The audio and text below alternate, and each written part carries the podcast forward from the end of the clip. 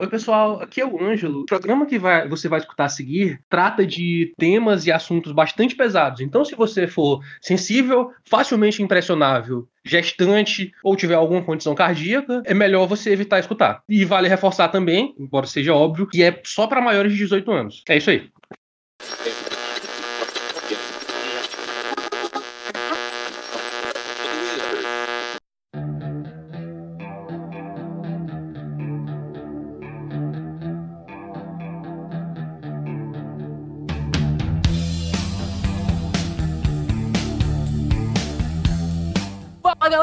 Tá começando mais um Herói de Gavetas, o seu podcast da internet para o mundo inteiro. E hoje a gente vai continuar aquele papo maroto de serial killers. Se você não sabe, essa é a parte 2 do cast sobre serial killers que foi gravado na semana passada. E se você quiser saber tudo que a gente falou sobre serial killers, corre lá para esse episódio, vai lá, escuta aquele podcast, depois volta pra cá, escuta esse aqui, Ratchelfly, Pacaply e vamos pra cima. E pra nossa nossa continuação de Papo Sombrio, eu tenho aqui do meu lado ele, nosso psicólogo de plantão, Luiz. Fala galera, e hoje eu tô aqui para dizer que os sinais podem estar aí. Do outro lado dele, e não menos importante, nós temos Guga. E aí galera, aqui é o Guga e cuidado, sempre pode estar ao seu lado. E nosso especialista de tudo e porra nenhuma ao mesmo tempo, Ângelo. Que é o Ângelo e eu fico me perguntando para quanta coisa não teria espaço no meu cérebro se eu não soubesse tanto sobre assassinatos violentos. E lembrando a vocês que esse podcast vai ser especial especialmente para falarmos sobre o estudo de caso. Nós vamos falar sobre os maiores serial killers, os mais importantes, aqueles que a gente pesquisou, logicamente. A gente não vai falar que a gente não sabe. Decorrer um pouco sobre a história deles e como foram os assassinatos naquela época e tudo mais. Então fica aí que vai ser, ó, uma delícia. Isso e muito mais depois da vinheta.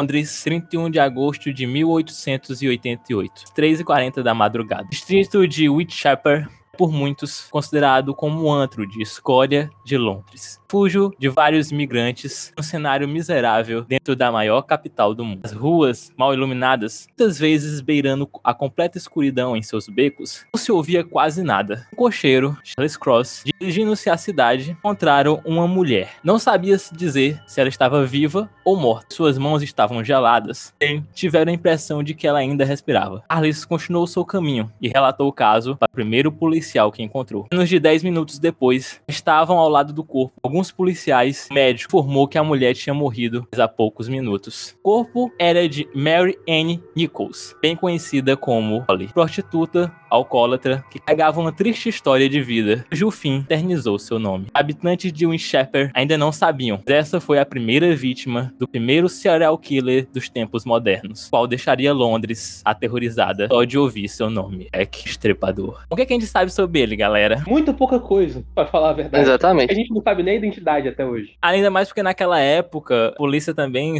era muito precária, não tinha, não tinha investigações mais minuciosas como tem hoje em dia, né? É. Tipo, a Scotland Yard era considerada a melhor força policial do mundo, porque a cada 10 crimes ela conseguia pegar 3. Era foda, pô. Naquela época era foda. Porra, isso era muita coisa, cara. Sherlock Holmes só tava nos livros. Não tinha a luz neon de sêmen que tem no CSI investigando criminal. Exatamente. O cara pra ser pego, ele tem que deixar o nome, o nome escrito lá, praticamente. O que acontecia também é que quando acontecia o crime num estado e o assassino ia para outro estado, não tinha conversa entre os estados, sabe? A polícia de um estado não conversava com a da. Naquela época, quando o Jack Stripador começou a agir, já estava havendo alguns assassinatos contra prostitutas, tanto é que estavam sendo chamados de os assassinatos de Whitechapel, né? 11 mulheres mortas. Só cinco foram colocadas como, como vítimas do, do Jack Stripador. Cinco canônicos. cinco canônicos. Mas existem alguns crimes que a grande mídia ligou ao, ao, ao Jack, o Estripador, e na verdade não batem com o modus operandi, nem inclusive porque tem uma vítima, que acho que é Mary Elizabeth Smith, o nome dela, ela sobreviveu ao, ao ataque inicial, foi levada para o hospital e relatou que ela tinha sido atacada por três, por três pessoas. A Caraca. polícia ligou o crime a uma gangue que já estava realizando é, ataques contra é, trabalhadores sexuais em Whitechapel. Mas, como a, a mídia sempre foi sensacionalista, foi direto pra conta do, do, do Jack Stripador. E, e não só isso, quando estourou o negócio do Jack Stripador, era um rol de galera mandando carta, tá ligado? Dizendo que era o Jack. O nome vem de uma dessas cartas. Tipo assim, era um imitador que é, ele colocou. Ele assinou como Jack o Estripador, mas o nome pegou, porque realmente é um nome muito. É um nome foda. A primeira vítima ela foi encontrada com cortes profundos na garganta e parecia que o autor, né, tentou de alguma forma arrancar a cabeça dela, cortar a cabeça dela fora. E ela tinha várias perfurações no ventre, né, e a, a barriga dela tava totalmente rasgada, dilacerada. Ela levou duas, dois golpes de faca. Ela foi apunhalada duas vezes na vagina. Todos os, os assassinatos do. Todos os ataques do Jack o Estripador, pelo menos os canônicos, eles compartilham essa característica. Tinha algo de sexual nesses ataques. Duas últimas vítimas dele, ele levou o útero, né, ele levou o útero embora da- Uhum. da- das vítimas. Útero e pedaços da vagina. Tinha um, E- um modo, um modo específico de deixar a vítima, né, ele deitava ela no chão, aí botava, arrancava o seio dela e colocava do lado direito, aí botava o intestino dela do Uhum. lado esquerdo,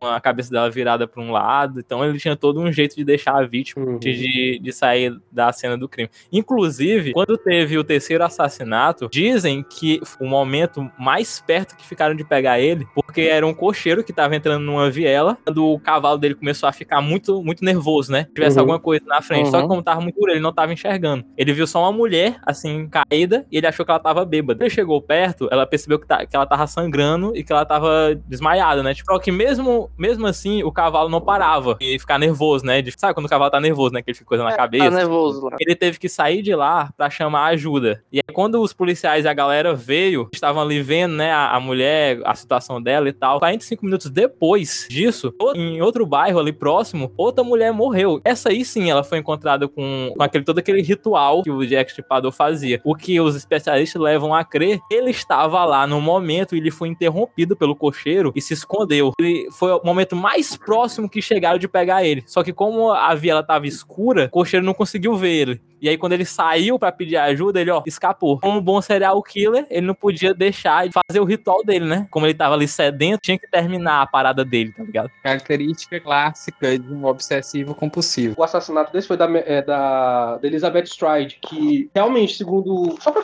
era só pra é, reforçar mesmo, que a análise concluiu que ele foi interrompido durante o ataque. Ele atacou logo depois, foi a Mary Jane Kelly, eu acho. Não, foi a Catherine Adult. Acho que um mês depois que ele teve a quinta e última vítima, né? Foi, Foi o último assassinato Uhum. foi a Mary Jane Kelly. Pelo menos o último canônico. Descreveu qual é o perfil de pessoas que ele gostava de atacar? O, o Jack ele aterrorizou Whitechapel, que era um, um distrito pobre, que era principalmente composto de antros de ópio e prostíbulos em Londres. As vítimas Uhum. preferidas dele eram, eram prostitutas. A galera fala que o cara era estrategista, porque cortou uma, da, uma das roupas da, de uma das prostitutas que ele matou. Tava ensanguentada, ele fincou ela na parede com sangue e escreveu: Quando tudo acabar, só os judeus estarão vivos. Uma, uma mensagem assim. Era a, única, era a caligrafia dele, né? Era uma das únicas pistas que os policiais tinham pra pegar ele. E um, um dos Uhum. oficiais de polícia mandou destruir a pista, porque eles ficaram com medo de que se a população visse aquilo, ia começar uma onda, uma caça às bruxas aos judeus, que era só um pezinho Uhum. que a galera queria pra começar a confusão. E até hoje esse Uhum. oficial ele é, ele é super criticado por ter destruído uma das poucas pistas que pudesse levar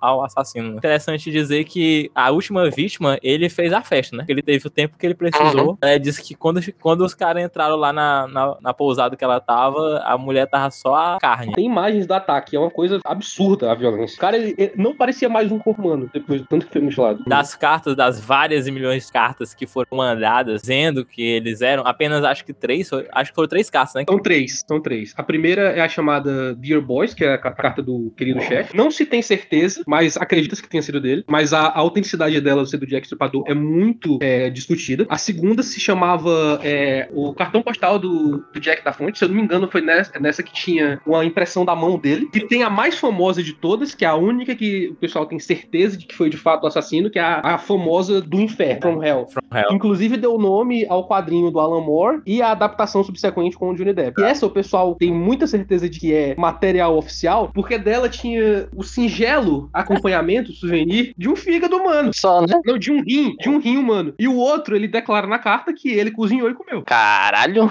Ele mandou assim, e não tinha pedras. Eu tô com a carta aqui, ó, do inferno. Vai. E viu metade do, do rim que peguei de uma das mulheres. Reservei para você. As outras partes eu fritei e comi. Muito bom. Posso lhe enviar a faca ensanguentada que usei para retirar o órgão, se você esperar mais um pouco. Pegue-me quando você puder. Cara, É, cara desafiava. Cara, isso pra mim, isso para mim aumenta a credibilidade da minha teoria de que era alguém da realeza. é, né? Pode ser mesmo. Certeza? Isso aí é, isso aí é garantia de impunidade. Isso explica, explica muito, sabe por quê? Porque as pessoas, o, o legista que analisou os corpos, que ele sabia muito sobre medicina, porque ele sabia exatamente aonde, como tirar os órgãos, como fazer a, Uhum. todo o procedimento. Que uma pessoa normal, uma pessoa leiga daquela época não saberia. Existe debate, porque alguns dizem que nos primeiros, é, alguns assassinatos ele era bem Grotesco. desleixado, era muito pa- parecia realmente que era um cara que tava no frenesi, enquanto em outros ele realmente dava a entender que o cara sabia o que estava fazendo. Uhum. Por isso, mesmo dentre as cinco canônicas, existe divergência. Alguns acreditam que era por causa do, do frenesi, do vício, da necessidade de cometer aquele ato de violência. Uhum. Ele fazia esse mais desleixado. E nos outros, ele, ele demonstrava alguma proficiência. Legistas posteriores dizem que não, que aquilo era o pessoal se deixando impressionar facilmente. Mas a gente nunca vai saber a verdade. Ninguém tem uma máquina do tempo, nem acesso aos arquivos da rainha, que certeza que tá lá. Mas, tipo, dentre, dentre as três principais cartas do foram enviadas pra imprensa, como o Iago citou, foram muitas, mas existem essas três que destacam: são o querido chefe, o Salsi Jack e a do inferno. A do inferno, ela é a única que o pessoal acredita de verdade, porque não, as outras tinham a assinatura de Jack o Estripador. Já no, no- Do inferno. na do inferno, não tinha assinatura, ele só lançava a braba e dizia: me pegar se conseguir. Um outro serial killer bem parecido com o que a gente acabou de ver foi o do Zodíaco. O Zodíaco tem muitas características parecidas. Por exemplo, ele não foi é, encontrado e ele também costumava mandar cartas para os jornais,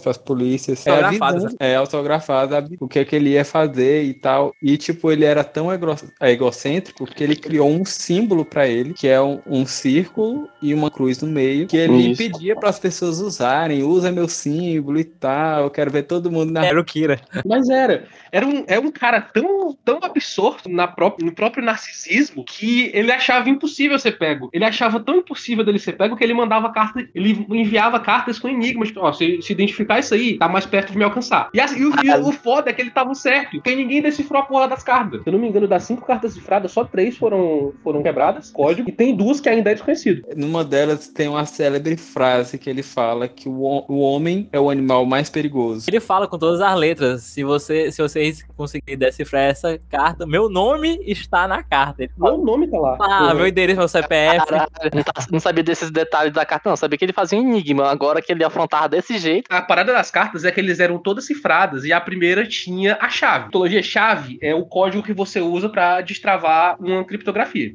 Uhum. Depois ele largou foda-se. Na primeira carta ele tá só dizendo: Eu gosto de matar gente, porque matar gente é divertido, é muito mais legal do que caçar animais e tal. E se eu matar muitas. Ele tinha uma crença, novamente, muito é, preso dentro dessa visão narcisista dele, de que as pessoas que ele matasse seriam escravos dele no pós-vida. Ele tinha, ele- Uhum. na opinião dele, ele tava fazendo uma missão sagrada e quando ele fosse. E todo mundo que ele matasse seria um servo dele depois. Ele matava pessoas aleatórias, né? E que deixava a investigação mais, mais difícil, porque não tinha nenhuma ligação entre as pessoas que ele havia Metia o louco nele e ele chegava e matava. E Inclusive, até os modo quando ele quando ele mandou essa- essas cartas criptografadas pro jornal, né? Ele falou assim: olha, vocês publiquem essas cartas nos jornais. Eu quero que todo mundo fique sabendo. Porque se vocês não fizerem isso, na próxima noite eu vou matar 12 pessoas aleatoriamente. E aí ele, ele fez essa ameaça. Teve também a de explodir um ônibus escolar, né? Ele falou que ia eles adoram crianças. Qualquer dia desse eu vou sequestrar um ônibus de crianças e. Uma das cartas ele mandou dizendo assim: Paz, eu matei tantos, só não matei mais porque a bomba que eu fiz falhou. Mortes confirmadas, confirmadas atreladas a ele, tem sim.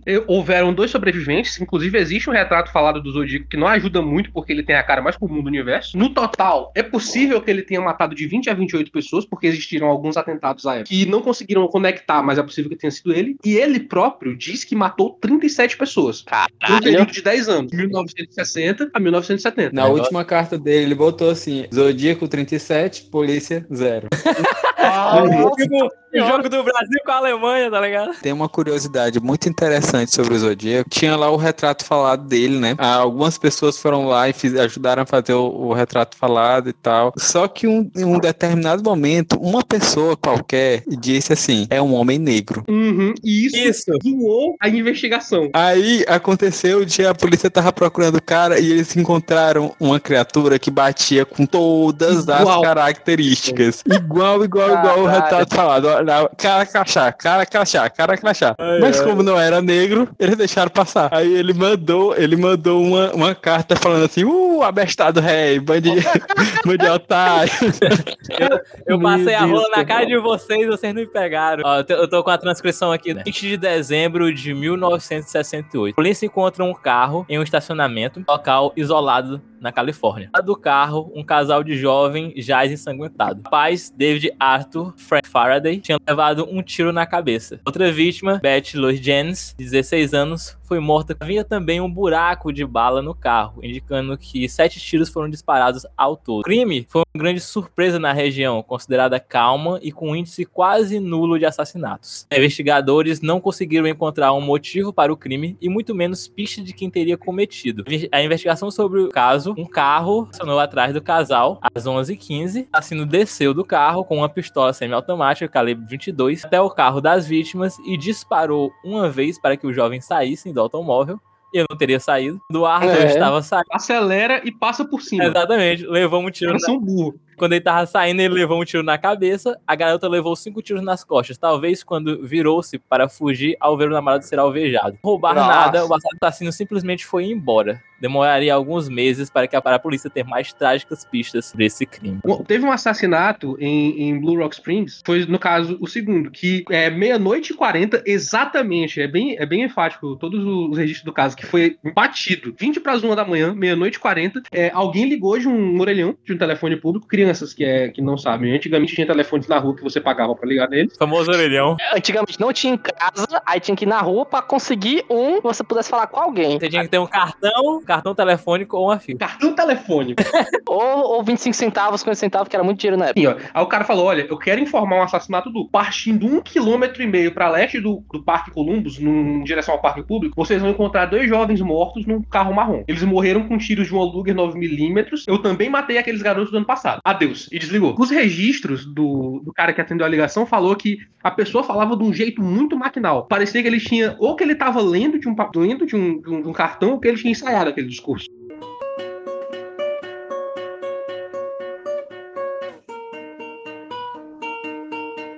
O Ed Kemper, ele, eh, desde criança, ele era um rapaz bem alto. E assim, ele tinha problemas com a mãe dele. Não sei, não lembro o que aconteceu com o pai dele. Acho que Comprar cigarro. Foi comprar aquele cigarro e nunca mais voltou. Eles se divorciaram, na verdade. Os, os pais do Kemper se divorciaram e a mãe dele era violenta e abusiva com ele. por mais que ele tentasse agradar ela, ele nunca conseguia agradar ela de forma nenhuma. Por conta disso, ele acabou indo morar com os avós. E a, a avó dele também era uma pessoa difícil e tal. O avô dele até que ele gostava, porque o avô dele levava ele pra ir caçar. Só que um, um belo dia matou um, um animal, alguma coisa assim, e ele não queria que os avós dele vissem. E aí os avós dele estavam chegando. E aí, pra evitar que, ele, que eles vissem o animal que ele tinha matado, ele pegou e matou os avós dele. Meu Deus do céu, cara. Vou resolver isso Olha, aí. na boa, longe de mim afastar qualquer coisa, mas ninguém pode dizer que não foi uma solução eficiente. Eu duvido que os avós deles tenham visto. Conscientíssima.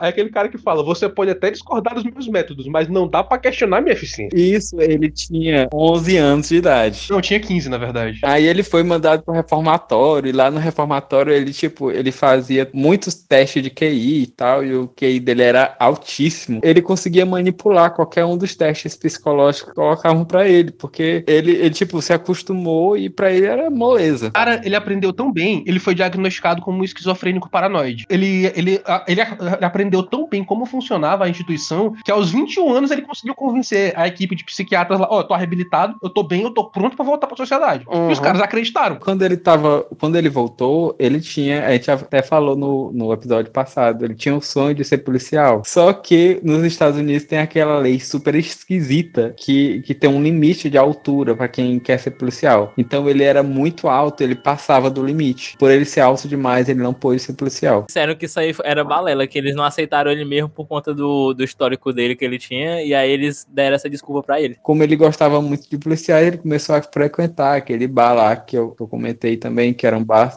um bar só de policiais e tal. E aí ele sempre estava por dentro do, das coisas que acontecia. E o modus operandi dele, ele pegava mulheres, né? É, dava carona pra elas, né? Chamava assim, convidava para entrar no carro dele, aí levava pra um lugar bem distante e matava elas. Universitárias, né? Universitárias. Sim. Ele era chamado de Coed Killer, tipo assassino universitário, porque a maioria das vítimas eram estudantes universitários. Tinha um negócio aí que ele conseguia atrair a- a- as, as menininhas. Todas as descrições dizem que ele era um cara muito tranquilo, muito gentil até. Uhum. Apesar dele ser gigantesco, as descrições, inclusive, de amigos diziam: o Ed é um cara que nunca machucaria uma moça. Ele já matava as, as, as meninas quando ainda tava com a mãe dele, né? Ele foi matar a mãe dele depois, Isso. né? Sim. Ele falou, tem um depoimento dele que eu vi naquela série ótimo, que ele falava que ele enterrava a cabeça das meninas é, do lado da janela do quarto da mãe dele, pra elas ficarem olhando pra mãe dele. Eu, eu soube que era no, da janela do quarto dele pra ele poder olhar toda vez quando queria. Todas as informações que eu tô dando aqui é do, do Mind Hunter. Assistam lá na Netflix, lá, é legal. Inclusive, ele falou que matou ela com um martelo, né? Que ele falou assim: "Ah, eu soube quando eu ia matar ela, porque é, ela chegou da rua muito doida, tinha saído com um cara. Ele perguntou como é que tinha sido o dia dela, e ela, tipo, chamou ele de assassino, de monstro, que nunca queria ter tido ele, ele era um merda. Aí ele falou: naquela noite eu fiquei sabendo que eu mataria ela. Pegou o martelo, espancou ela até a Uhum. morte, depois arrancou a cabeça dela, fez sexo oral com a cabeça da mãe e empalhou ela em a escrivaninha lá que ele tinha. E diz que quando ele, Uhum. ele chegava em casa, ele ficava brincando de jogar dados na cabeça da mãe dele. Caralho. Nossa senhora. Assim, diferente do Luiz, eu não tenho muitos conhecimentos sobre psicologia e tal, mas eu acho que esse cara não gostava muito da mãe. É, também acho. Eu acho que tinha algum-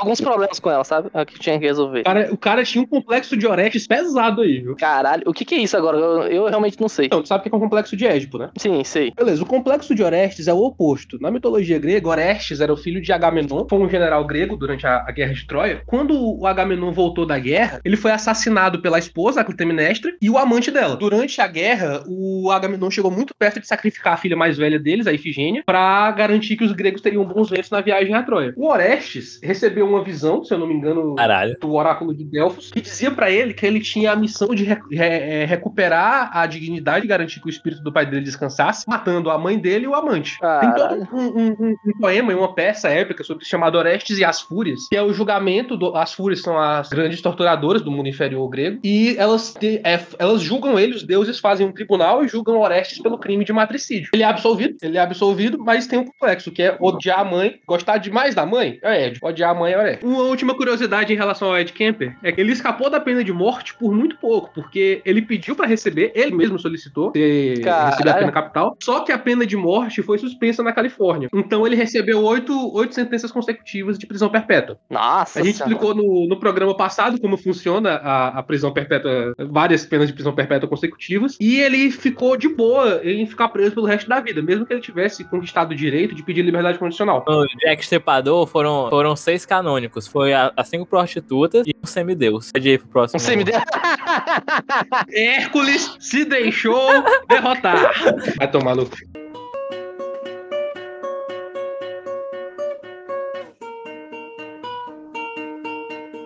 Esse Ed não é um Edmund, é um Edward, mas a gente tá falando aqui do Ed Gein, chamado de o açougueiro de Plainfield, ou então o Gol de Plainfield, que ele, ele é conhecido por ser um serial killer, principalmente um profanador de túmulos, porque ele exumou corpos de, se eu não me engano, foram sete, sete pessoas. Desses corpos, não foram sete, foram nove. E o que ele fazia com esses corpos? Dissecava, extraía partes e fazia mobília, roupas e móveis, souvenirs. O, o Ed Gein é famoso por ter dado a inspiração para dois filmes bastante famosos, que são O Massacre da Serra Elétrica. Ele deu, ele deu essa inspiração pro Leatherface, justamente pelo hábito dele de criar é, artefatos usando couro humano. E ele também inspirou o Norman Bates, quase, porque ele tinha questões profundamente enraizadas envolvendo a mãe dele, tanto que ele fez uma roupa, roupa, realmente ele fez um traje de pele humana feminina. E, segundo relatos, ele imitava a própria mãe. Além disso, e de ele ter feito muita decoração para casa dele usando partes de corpos humanos, ele é famoso porque ele tinha uma caixa de vaginas é, secadas e conservadas. Tem- mas, tipo assim, o- a grande parada dele, ele se tornou notório por causa desses saques. Assassinatos mesmo, ele só cometeu dois. Quando a polícia revistou a casa dele, eles encontraram é, ossos humanos completos e fragmentados que tinham sido quebrados durante ou por decomposição ou durante a extração da tumba. É, eles encontraram um,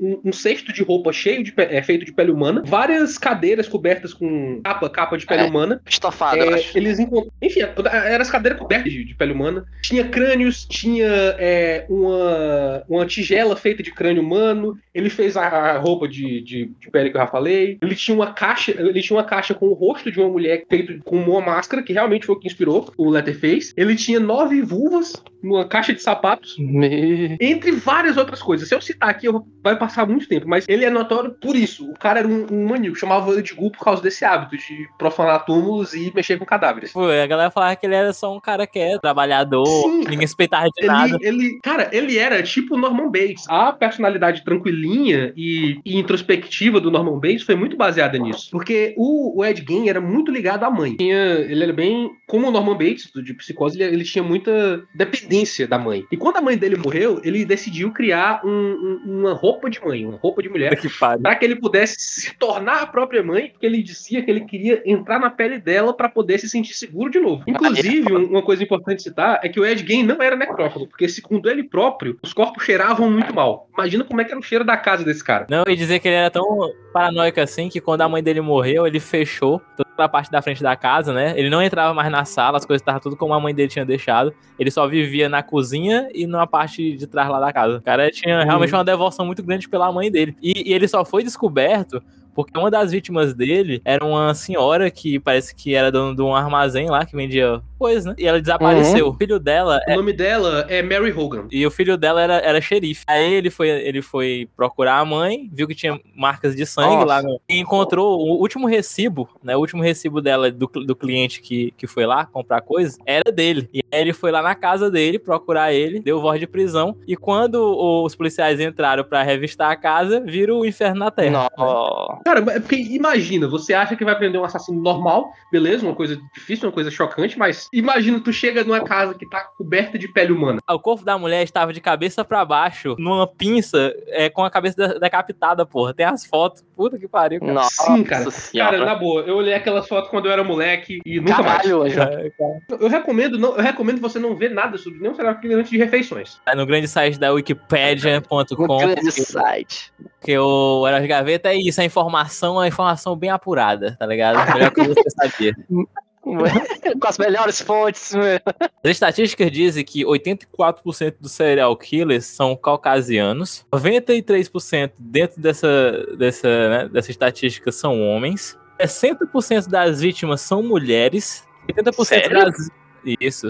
80% dessas mulheres são caucasianas. Normalmente eles são solteiros, faz sentido, né? É. Eles têm a idade entre 18 a 34 anos de idade, economicamente ativos. As principais vítimas são crianças, mulheres e idosos, né? Então são a- as pessoas mais Acho- indefesas, né? Entre É, aspas. os mais frágeis, né? Podemos dizer assim. Agora, indo pra parte mais brasileira, a parte trevosa brasileira dos assassinos em séries. Os Tupiniquim, serial killers Tupiniquim. Temos um cara chamado Chico Cortador, que o seu primeiro ato, assassinato, foi em 1943 ou é 47, não vou lembrar agora de cabeça. É, diziam, né, que ele tinha uma vida boêmia, ele era um cara que sempre ia pra festa e tal, saía com prostitutos. E uma desses ele levou pro seu apartamento, que ele dividia com um colega que era, na época, estudante de aviação. Então, ele praticou o ato normalmente com a mulher, como era de praxe dele, e logo depois do ato, ele chegou a enforcá-la é,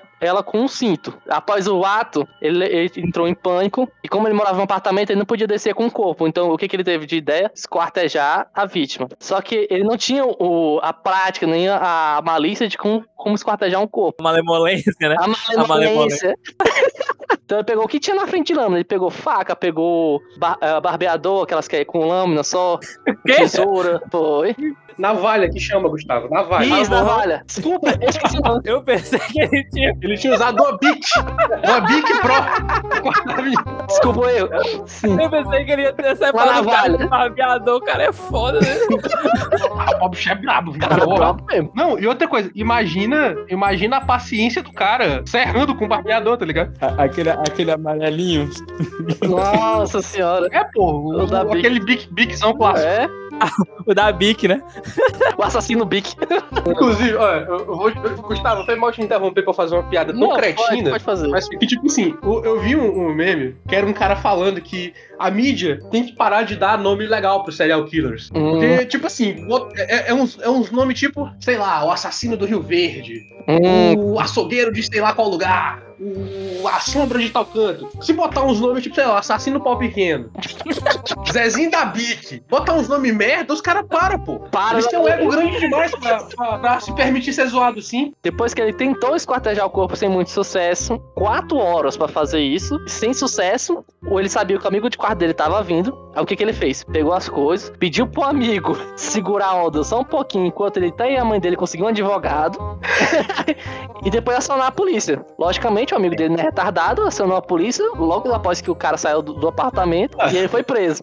Eu realmente pensei que o cara ia fazer. Eu realmente pensei que o cara ia fazer essa, tá ligado? Segura a foto aí. O cara saindo dentro, do- dentro do quarto com o barbeador, todo ensanguentado com o barbeador, falando assim: segura as pontas aí, meu Jorge. parceiro. Segura aí. Jorge, segura meia hora. Jorge, segura meia hora aí pra. Mas foi Eu tipo tô isso. terminando de fazer Ele a falou. barba. Ele falou que o cara que tinha matado uma pessoa e falou assim: não, só, só segura enquanto eu, eu consigo um advogado. Logicamente, o amigo são, né? Amigo, né? Já chamou a polícia. Beleza, É. ele passou 10 anos preso. Aí, em 1961, teve outra vítima e, pasmem, no mesmo apartamento, o cara aceitou ser colega de quarto dele de novo. Depois de 10 anos. Mentira. Não, deixa. Só que dessa vez ele tinha mais as manhas de cortar. Ele conseguiu cortar em vários pedaços a, pessoa- a vítima, e também era uma prostituta. Tem muita descarga na- na- no, no- no corpo. Só que, claro que ele não conseguiu liberar todo o corpo. E não tinha como ele tirar aquele corpo do, do quarto. O que, que ele fez? Falou de novo, cara, é o seguinte, ó.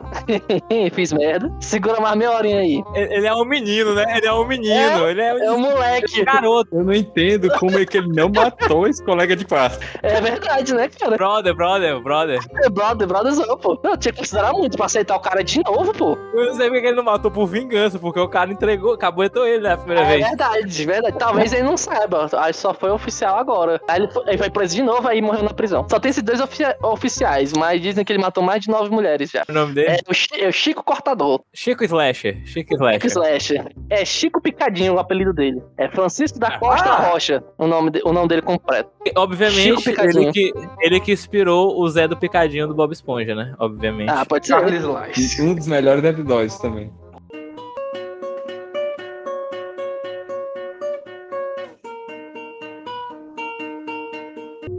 Francisco de Assis Pereira. Bom, desde criança tem, dizem que ele era molestado pela família, né, pelos pais. Eita. Também tem a história de que ele, certo dia, ele pegou um passarinho e matou o passarinho. E aí ele foi mostrar o passarinho morto pra avó dele. E aí a avó dele falou assim: tão idiota, tu é um monstro, como é que tu mata um passarinho, Caralho, você não faz nada com ninguém e tal. E aí, tipo, ele chorou compulsivamente por causa da, de como a avó dele falou com ele, né? Ficou marcado na, na infância dele. Tô ouvindo zoada de sapecagem. Como assim?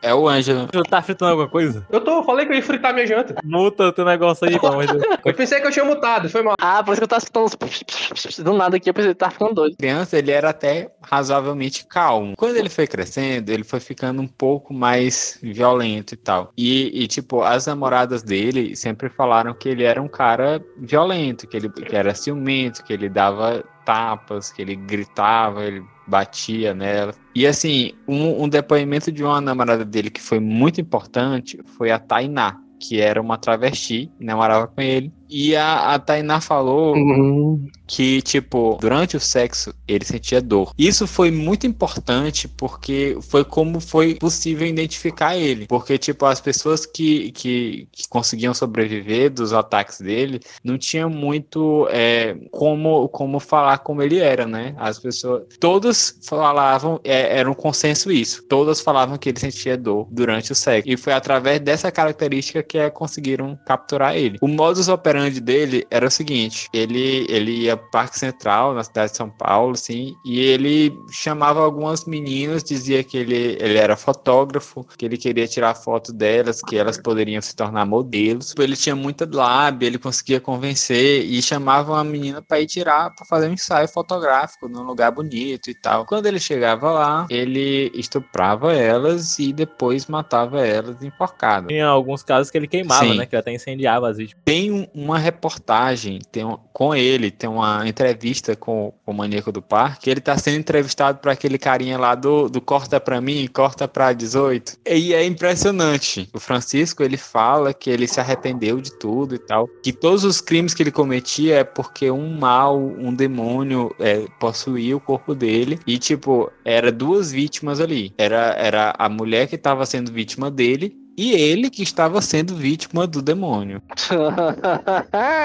Lógico. Aquele negócio, quando a polícia pegou ele, a gente não bateu nele, a gente bateu no demônio. Ele ainda tentou fugir, foi pra uma vila de pescadores, passou um tempo lá numa vila de pescadores, só que os pescadores suspeitaram e acabaram revirando lá os documentos dele e descobriram, porque ele chegou lá dizendo que era Pedro, né? Aí descobrindo que era ele, e aí deu ruim, chamaram a polícia e pegaram ele, né? E é claro, ele é um cara, dizem que ele é um cara muito é, articulado, que o cara, ele fala super bem. Tanto é que ele convencia as mulheres a usar a força bruta, né? Ele chegava na mulher, falava que ele era um olheiro de uma revista, tinha gostado muito dela, que queria tirar umas fotos dela pra ver se ela podia modelo e tal. Aí levava ela pro parque justamente pra ter a, a desculpa de que ia tirar foto dela lá no parque, né? Porque normalmente fazer um ensaio fotográfico tem que ser num lugar bonito, né? Chegava lá e o, o capeta entrava no corpo dele, né? Segundo É, ele. Satanás dominava. Gente, ainda na entrevista do Marcelo Rezende com o Francisco, o maníaco do parque, o Marcelo pergunta assim: Você tem vontade de ter filhos? Aí ele fala: Sim, eu me vejo que, que eu já posso voltar para a sociedade e eu quero ter filhos. Aí o Marcelo pergunta para ele: E se um outro Francisco pegasse a sua filha? Nesse momento, nesse momento, Uh. é, a câmera fica na cara de um, na cara de outro, na cara de um, na cara de outro. Francisco responde assim: E se eu Uhum. fosse o seu filho? Plot twist. Plot twist. E ele acabou Uhum. dizendo que ele perdoaria, né? Se fosse com ele e tal, que, que, ele,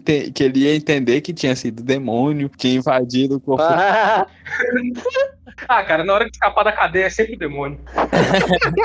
O João Acácio, logo bem cedo, ele ficou órfão de pai e mãe. E aí parece que ele foi morar com os tios, assim. E assim, desde criança, ele roubava. Ele roubava coisas pequenas, rou- roubava é, é, guarda-chuva na porta de cinema, roubava, assim, sapato, coisa pequena. E aí, quando ele foi crescendo, ele foi roubando coisas maiores e tal. E, e, tipo, mesmo quando ele era criança, que ele já, já cometia esses crimes, os policiais sentavam com ele, assim, no, na, na rua mesmo e, e conversava com ele, passava sermão. Parecia que ele entendia, mas depois de um tempo ele voltava a roubar. E aí, tipo, quando ele, ele ficou maior, ele começou a virar uma espécie de Robin Hood. Tipo, Ele só roubava mansões e casas de gente rica. E o modus operandi dele era o seguinte: ele cortava a luz elétrica da casa, então ficava tudo no escuro, e ele entrava na casa com uma, uma lanterna e a lanterna tinha a luz vermelha. Daí que ele começou a pegar o, o, o apelido dele, né? De bandido da luz vermelha. Só que com o passar do tempo, ele, ele deixou de apenas roubar e ele começou a estuprar e matar as vítimas, né? da- das casas que ele, ele roubava. Depois, ele foi preso e, e ele passou um bom tempo preso. Quando ele saiu, ele saiu dizendo que ele tinha melhorado, que, que passou, que ele era uma pessoa boa agora. Passaram-se quatro meses, ele se envolveu numa briga e mataram ele. Caralho. Né? A, a história dele inspi- inspirou vários filmes e tal. E alguns desses filmes são famosos que o Brasil utilizou para concorrer a grandes prêmios. Tipo assim, eu acho que em todas as pesquisas que eu fiz, os, os serial killers assim, mais profílicos, mais famosos, tem tipo um top 3 tem esse certo consenso. Que é o Albert Fish, que eu até citei ele no, no episódio passado. É. O Jeffrey Dahmer, que é o canibal de Milwaukee, já, já rendeu alguns filmes sobre ele, inclusive recentemente. E o Ted Bundy. Pois é, teve um filme então, recente sobre ele. Teve vários filmes sobre o Ted Bundy recentemente, na verdade. Coisas em comum entre esses três. É, eles tiveram infâncias complicadas, eles eram considerados membros ativos e saudáveis da sociedade. Ted Bundy, inclusive, recebeu carta de amor e até chegou a se casar na prisão, mesmo sendo é, um assassino e estuprador convicto. É normal, é mais normal do que, você, do que você pensa. Porque o maníaco do parque, ele recebeu Tinha várias cartas. Quilo de carta todo dia que ele recebia. Inclusive, ele se casou com uma fã, se eu não me engano. Mas, tipo assim, o Ted Bundy, uma das características dele era que ele é, enterrava as vítimas e às vezes ele voltava pro local do, do crime pra é, violentar os corpos. Caralho. E tipo assim, ele fazia isso, ele fazia isso continuamente, até que ou o, o cadáver terminasse de se decompor, ou que algum animal selvagem é, tirasse o corpo. O cara era doente. Entre os troféus dele, porque é uma coisa bem comum que a gente citou no outro episódio, são que é que serial killers costumam guardar troféus. Ele tinha 12, é, 12 cabeças das vítimas. Ele não matou só 12, mas ele tinha 12 no apartamento. Nossa senhora. E, tipo assim, ele chegou a ser preso mais de uma vez. Mas geralmente ele, ele escapava de, de, condenações muito fortes, porque o Ted Bundy era formado em direito e psicologia. E nas vezes em que ele foi preso, ele se representou. Não chegou a, ele não chegou a conseguir escapar, porque tinha muita evidência contra ele, ele foi condenado à cadeira elétrica. Ele recebeu muita, muita, muita atenção da mídia, porque ele era um cara bonito, inteligente, bem apessoado. Ele chegou, inclusive, a, a auxiliar o FBI durante investigações de outros serial killers. Sim, sim. O Robert Fish era tipo um Papai Noel do mal. É, ele morreu com 65 anos em Sing Sing. Era completamente doente. Eu, eu citei um dos crimes dele, que ele matou uma, menina chamada Grace Budd, canibalizou ela, enquanto num dia em que ele planejava sequestrar o irmão dela. Ele costumava abusar de crianças, se passava por pintor, ele trabalhava como pintor, pra, porque aquele macacão que os pintores usavam antigamente era algo que ele podia tirar facilmente para poder abusar da, da, das vítimas dele. Caramba. Ele tem, ele tem três vítimas confirmadas. Suspeita-se que ele seja responsável por outras nove. E ele próprio diz que matou mais de 100. 100 não, mas pelo menos uma boa quantidade tenho com certeza. É. E também tem essa parada tipo que assim, o, jeito... serial killer tem esse ego, né? De dizer, ah, eu matei é. uhum. pai, fiz. Inclusive, o jeito, o jeito que ele foi pego foi muito, foi muito emblemático. Porque foi basicamente pura sorte. Ele gostava muito de reviver o, o caso do assassinato da Grace Budd, que foi uhum. o, o, crime pelo qual ele foi pego, ele finalmente foi pego. E uma vez, enquanto ele estava em um hotel, desses motéis de beira de estrada que tem nos Estados Unidos, uma barata estava andando pelo, pelo, pelo coisa do hotel, pela mesinha. A barata passou perto de um, de um papel, de um, um, um monte de papéis de carta que tinha com o símbolo do hotel. Ele teve a ideia de escrever para a família da Grace Budd, descrevendo exatamente como foi o crime. Caralho. Ele falou: cheguei, Peguei ela, matei ela, esquartejei ela, cozinhei, o gosto não era bom, então eu não comi mais carne humana, mas não violentei ela mesmo que eu pudesse. E, tipo assim, ele foi pego porque ele mandou essa carta, a, a, a, a família recebeu no mesmo dia, o nome do hotel tava no papel de carta, eles acionaram a polícia e ele foi pego. Tá de sacanagem. Ele porque tá... uma barata, porque uma barata passou na, na, na... Perguntaram pra ele, por que você mandou essa carta? Ele, não, eu tava distraído observando uma barata andar pelo quarto, e vi ela passar pelo papel de carta e correu na minha cabeça. É tipo, foi, foi Deus, efeito borboleta. Ele foi preso pelo efeito, foi efeito borboleta. uhum. Olha o destino aí, galera. E, tipo assim, o último, já que eu tô me estendendo bastante, é o Jeffrey Dahmer, que é o chamado canibal de Milwaukee, então monstro de Milwaukee. Ele foi condenado por assassinato, abuso, é, estupro, intoxicação pública e outras coisas. Ele foi condenado a 957 anos de prisão. Ele recebeu um total de 16 condenações de prisão perpétua por 17 assassinatos. Dentre os que ele matou vários jovens homossexuais, ele era homossexual reprimido. Ele, é, uhum. além de abuso sexual, ele cometeu necrofilia e canibalismo, muitas vezes. A casa dele era cheia de, de corpos, e se eu não me engano, mas ele foi pego pelo cheiro. Que a casa dele começou a feder muito porque tinha muitos corpos esquartejados. Caraca.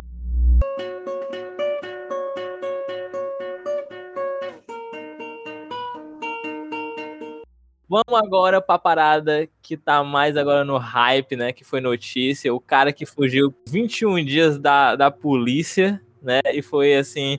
Uma das maiores notícias do Brasil. Se tu bota serial killer no YouTube aqui do Brasil, só vai dar. Coloca uhum. serial killer no Google aqui do Brasil, só vai dar ele. Até foi difícil de eu fazer essa pesquisa de serial killers, porque só aparecia vídeo dele. É o que tá no hype. Nós estamos falando de Lázaro, né? Era ou não era um serial killer, galera? Vamos debater aqui e vamos chegar no consenso. Pois é, de certa forma, serial killer, sim, porque ele matou mais de três vítimas, né? Em um curto período de tempo. Não, curto período de tempo não, né? O problema é que ele não seguia rituais, né? Se a gente analisar as características, Fala. o Lázaro Barbosa se encaixa muito mais como um mass murderer, um assassino em massa, do que Uhum. um serial killer. Porque ele matou mais de três pessoas, assim como o Gustavo citou, mas ele matou num, num espaço de tempo muito. Isso não seria mais um spree killer, então? Porque foi muita, muitas mortes em um curto espaço de tempo. Não, não, Spree Killer, Spree Killer é distância, mass murderer é quantidade. Ah, e eles atacam em grupo, normalmente, os Spree Killers. E tipo assim, outro, como, como o Iago citou, ele não é, seguia rituais, ou ele não tinha tiques ou manias, como os outros serial killers tinham. Falta de palavra melhor, não consegui pensar em nenhum agora.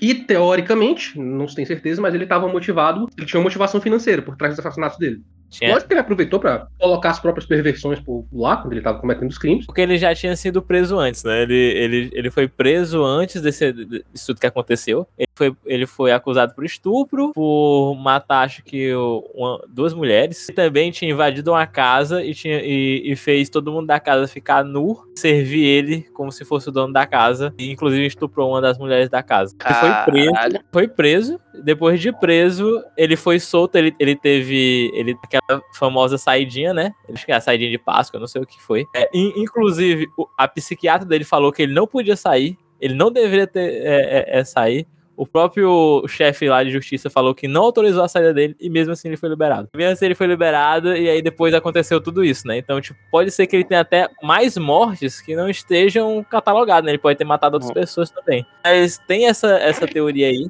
Ele foi motivado por dinheiro porque é, parece que estava tendo uma disputa de terras ali, né? Onde ele estava refugiado, onde ele matou aquela família. E parece que aquela família que ele matou estava dentro dessa disputa de terras aí, que ele, que ele tinha sido contratado por alguém muito grande pra ir até a casa deles, matar a família toda. Uhum.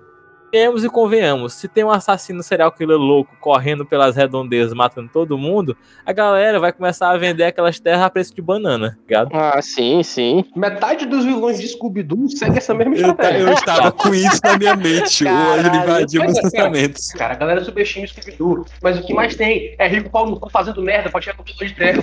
Foi os moleques, não foi esses moleques enxeridos. Os moleques. Engenheiros e aquele cachorro. Depois descobriram, depois descobriram que ele, ele tava tendo a ajuda de um fazendeiro, porque era óbvio, por mais que ele fosse um mateiro, ele soubesse se, se embrenhar na mata, não tinha como ele ficar tanto tempo assim, comida, sem, sem Sim, sim. nada do tipo, sabe? Então, ele tava tendo ajuda. Inclusive, uma, da- uma das, uma das chácaras que ele invadiu, ele entrou em, em- em luta com o caseiro. O caseiro deu um tiro dele, o, cara, o caseiro acertou um tiro de 12 nele. Tipo, não tinha como ele estar ferido Isso, machucado na floresta de boa por tanto tempo.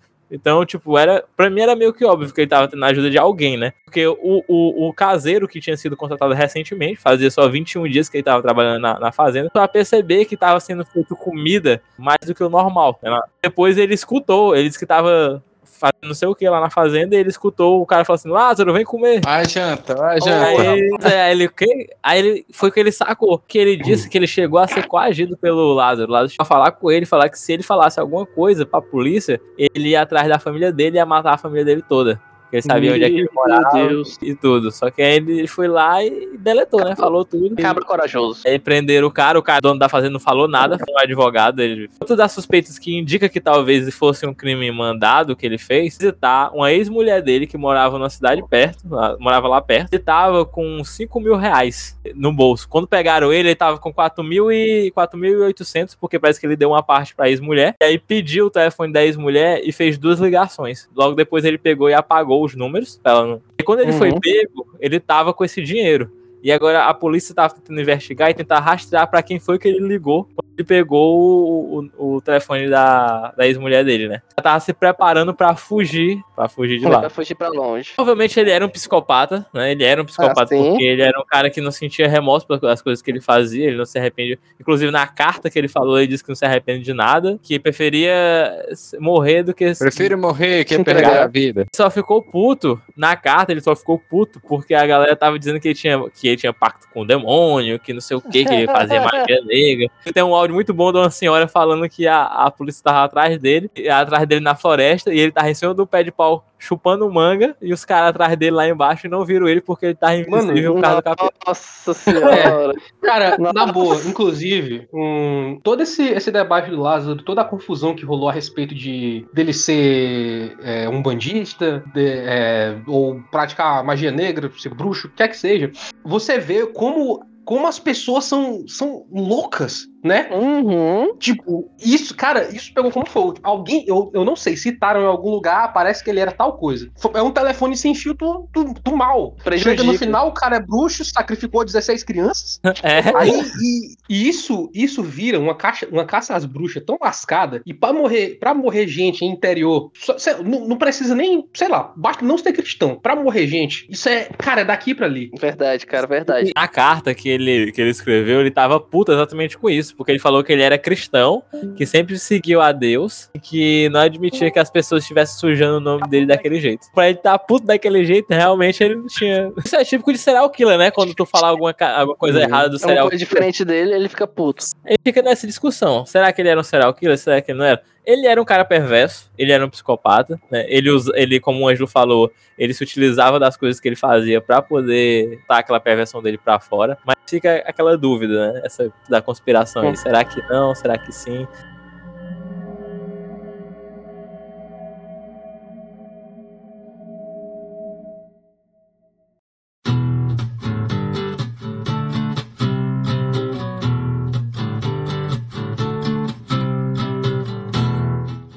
Galera, a gente falou, falamos várias histórias bem pesadas, né? Passamos por vários tipos de serial killers, né? E por vários tipos de pessoas. E podemos ver como o mundo é cruel. Até um cara que mata com um prestobar, que foi o mais impressionante.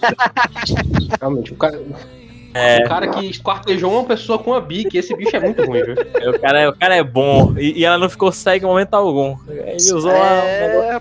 Mas dito tudo isso, espero que vocês tenham gostado do podcast. A gente tentou trazer assim o mais amplo possível pra vocês, mas é claro que não tem como falar de todos os serial killers. A gente pode fazer uma terceira parte falando sobre mais serial killers se vocês quiserem. É só comentar, mandar e-mail aí que a gente tá fazendo. Afinal, vocês são o público, vocês mandam até certo ponto, né? no podcast. O dinheiro é nosso. Tô falando, o Iago desvia nosso salário, pô. Eu tô falando desde o começo. Suspeitei desde o princípio. Então, galera, vamos pro nosso encerramento. Olha, eu fugi do assunto. Fugiu da Ângelo, suas considerações finais, meu querido. Paga nosso salário, Iago. Gustavo, suas, suas considerações finais, meu querido. Estou chocado que a gente tá trabalhando de graça. tá todo mundo revoltado aí. Luiz, meu querido, suas considerações viajar. finais. Cadê meu salário? Cadê meu salário? É, atenção, é o pessoal. É, comentem no nosso Assim que Instagram. termina o podcast. hashtag- Hashtag Iago paga nós. Hashtag paga o salário, Iago. Eu estou sendo coagido pelos meus próprios. Hashtag, hashtag Iago pô. Iago sendo coagido pelos meus próprios integrantes, cara. É assim que a gente termina esse podcast. É Isso, falou. Obrigado, galera. Até a próxima. Fui. Tchau. Acabou.